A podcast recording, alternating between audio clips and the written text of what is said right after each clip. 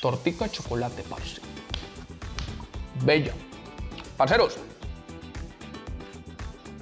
mientras me comía mi torta, venga, hablemos un rato. Charlemos, charlemos, como dicen. Venga, les cuento algo. Yo tuve una jefa, se llama Marlene Luch. Esa jefa me enseñó algo súper poderoso, nunca se me va a olvidar. Una vez la llamé yo a ella y le digo, Marlene, necesito una reunión contigo. Eh, me dijo, listo, vamos a hablar. Yo tengo unos problemas, venga, a contarle para que me ayude. Bien.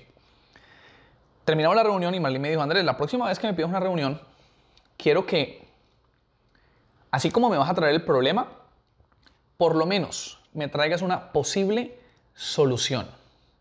No te estoy pidiendo la solución final, pero por lo menos que te tomes el tiempo de pensar en una posible solución.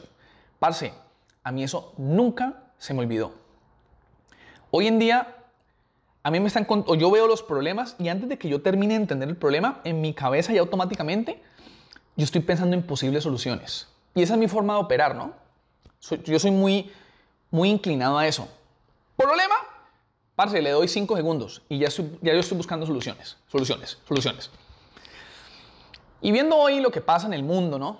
Porque el tema de la violencia no solamente pasa en Colombia. Hoy está Colombia de, está trending, trending topic, ¿no? Es el tema de que todo el mundo habla, ¿no?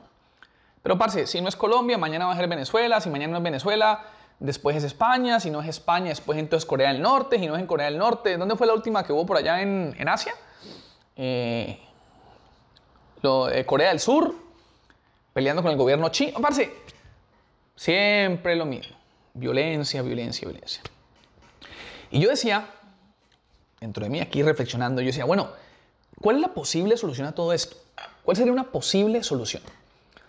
Y me puse a pensar que, ¿qué diferencia pudiese hacer que así como, así como nos enseñan matemáticas, y ojo, porque muchas veces a mí me, me, han malinterpretado con lo que voy a decir, yo no estoy diciendo que las matemáticas sea una pérdida de tiempo que nos la enseñen en el colegio. Ojo con eso, no estoy diciendo eso.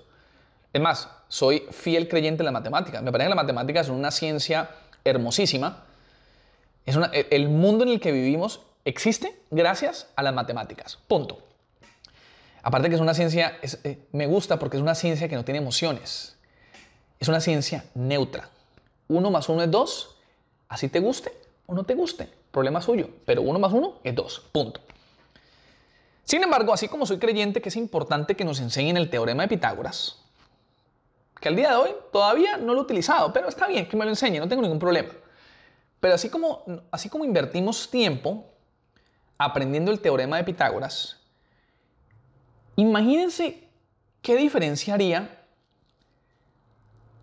si hubiésemos conocido de niños el tema del ego. ¿Por qué tenemos un ego? ¿Qué es el ego? ¿Cuál es el impacto de no saber controlar nuestro ego? ¿El ego se controla o el ego se siente? Tantas cosas sobre el tema del ego. ¿Por qué el ego siempre quiere tener la razón por encima de encontrar soluciones? A mí esa, esa palabra, uy, cuando yo aprendí eso, uh, parce. A mí eso me hizo un sentido y me dio a entender muchas cosas de las que pasan hoy en día, ¿no? ¿Por qué nuestro ego siempre quiere tener la razón por encima de encontrar soluciones? Eso es pesado. Imagínense que nosotros de niños no hubiesen expuesto, por ejemplo, al tema de la, no sé, la meditación. A la meditación. Eh, ¿Qué tal que de niños nos hubiesen enseñado, por ejemplo, alimentarnos bien? ¿Qué tal si de niños nos hubiesen enseñado eh, cómo se trabaja en grupo? Pero, ¿cómo se trabaja en grupo? No que te manden a hacer un trabajo en grupo. Yo, por ejemplo, era los que yo no, no, nos mandaban a trabajar en grupo. Como yo siempre he sido muy, muy líder, ¿no? Muy, muy. Ah, yo, yo, Usted haga esto, usted haga esto, usted haga esto. Y al final yo no hacía ni mierda. Yo me paraba ahí con los demás a, pretender que se había estudiado cuando yo no había estudiado ni, ni, un carajo. Entonces, eso realmente no es trabajar en grupo. Trabajar en grupo es realmente trabajar en grupo, ¿ya? ¿Cómo identificamos ¿Usted bueno para qué? ¿Usted bueno para qué? Ok, si usted es bueno para esto, usted se dedica a eso. ¿Usted es bueno para esto? Usted se dedica a esto. Y pa, pa, pa, no, eso es trabajar en grupo. ¿Qué tal que nos, tal que nos hubiesen enseñado a cómo comunicarnos efectivamente. Y yo sé que eso suena muy obvio, pero señoras y señores, existen leyes, existen sistemas, existen infinidades de entrenamiento para que usted aprenda a comunicarse de forma efectiva. ¿Qué tal si hubiésemos, recibido, hubiésemos estudiado o recibido clases de cómo uno debe de escuchar a la otra persona? Hay técnicas para eso. Hay, ciertas, hay ciertos formatos, ciertas estructuras que nos enseñan a ser mejores al escuchar. ¿Qué diferenciaría tener una persona que piense de una forma y que piense de otra y que ambas personas, independientemente de que piensen diferente, ambos hubiesen recibido entrenamiento en cómo escuchar y cómo comunicarse efectivamente? ¿Qué diferenciaría eso, no? Entonces, en esa búsqueda de posibles soluciones, hay veces me pregunto, y ojo, es una posible solución. Puede que a lo mejor no funcione, yo no sé.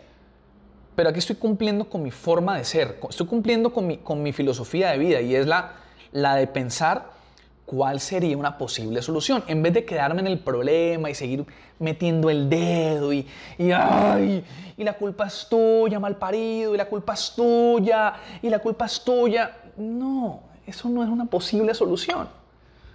Más vale pensemos realmente cuál es una posible solución. Y pienso yo que esa puede ser una, ¿no? De pronto que esas herramientas que han llegado a mis manos hoy en día, ¿qué diferenciaría si eso llegara a todos nosotros a una temprana edad? Ahí dejo la pregunta, mi gente. Ahí les comparto lo que en este momento estoy presente, lo que estoy pensando en este momento. Y como siempre, ¿no? pensando en posibles soluciones.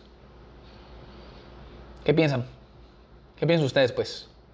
¿Qué otra posible solución ustedes, qué otra posible solución ustedes pensarían para acabar con la violencia del mundo? ¿Qué opinan? Cuéntame, pues. Nos vemos. Chao.